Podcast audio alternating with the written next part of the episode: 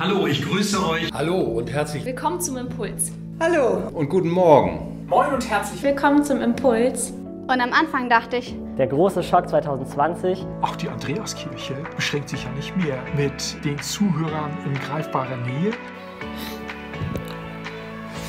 Moin. Moin. Hallo. Ein herzliches Willkommen zu unserem kleinen geistlichen Impuls. Grüß Gott. Hätte Jesus sich das angeschaut oder hätte er sich das angehört? Hallo, ich grüße euch alle ganz herzlich aus der Andreasgemeinde. Ich habe die Ehre, heute den 200. Impuls zu machen. Das müsst ihr euch mal auf der Zunge zergehen lassen. Wir haben seit letztem Jahr 200 Impulse gemacht.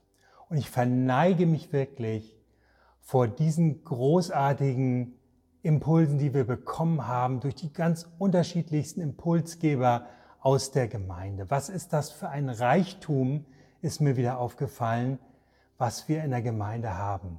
An Gaben, an Ideen, an Fertigkeiten. Das ist unglaublich toll.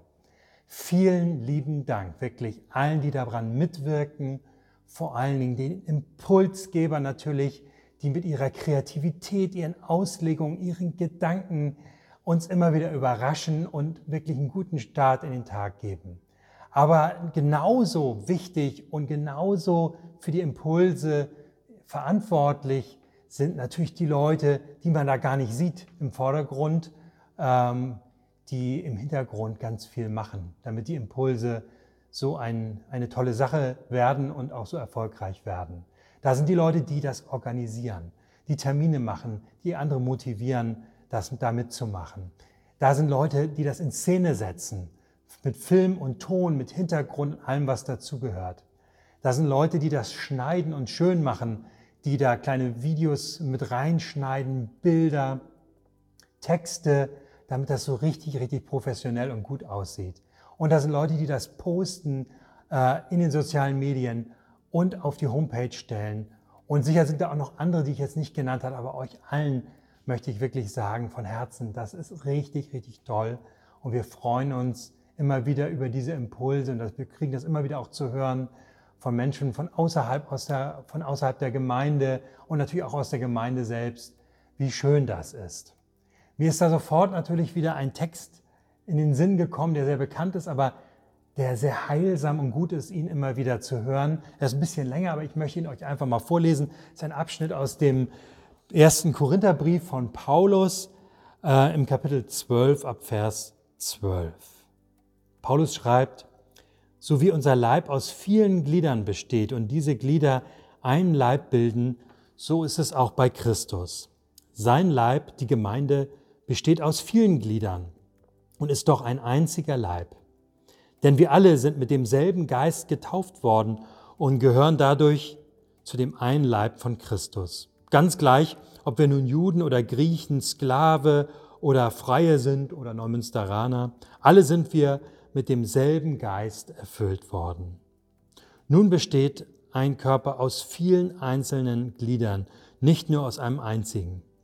Selbst wenn der Fuß behaupten würde, ich gehöre nicht zum Leib, weil ich keine Hand bin, er bliebe trotzdem ein Teil des Körpers. Und wenn das Ohr erklären würde, ich bin kein Auge, darum gehöre ich nicht zum Leib, es gehörte dennoch dazu. Angenommen, der ganze Körper bestünde nur aus Augen, wie könnten wir dann hören? Oder der ganze Körper bestünde nur aus Ohren, wie könnten wir dann riechen? Deshalb hat Gott jedem einzelnen Glied des Körpers seine besondere Aufgabe gegeben, so wie er es wollte. Was für ein sonderbarer Leib wäre das, der nur ein Körperteil hätte? Aber so ist es ja auch nicht, sondern viele einzelne Glieder bilden gemeinsam den einen Leib. Darum kann das Auge nicht zur Hand sagen, ich brauche dich nicht.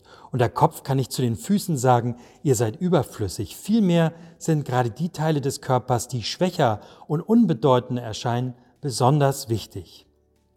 Wenn uns an unserem Körper etwas nicht gefällt, dann geben wir uns die größte Mühe, es schöner zu machen. Und was uns anstößig erscheint, das kleiden wir besonders sorgfältig. Denn was nicht anstößig ist, muss auch nicht besonders bekleidet werden.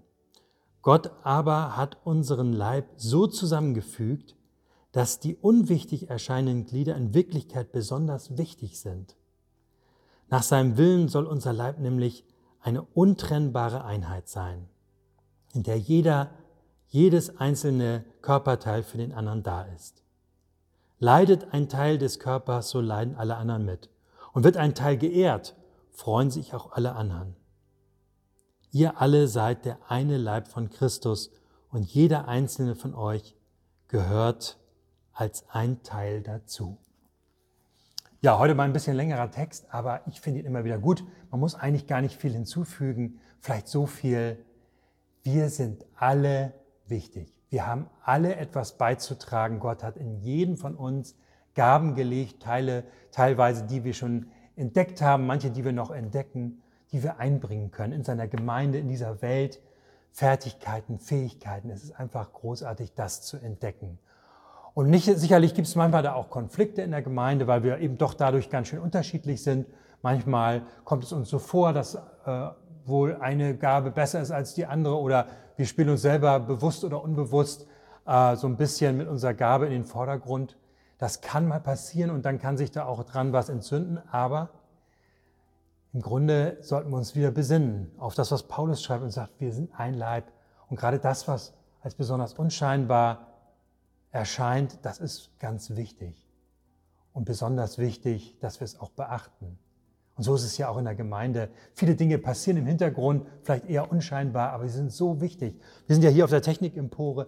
Kein Gottesdienst würde stattfinden können, wenn nicht hier vier Techniker sitzen am Stream, am Licht, an der Präsentation, am Ton, äh, die das alles einrichten, überwachen, durchführen, die stundenlang vorher Kabel verlegen, mit den Musikern proben und, und, und. Das ist einfach großartig. Und häufig sieht man das gar nicht, nimmt das nicht so wahr.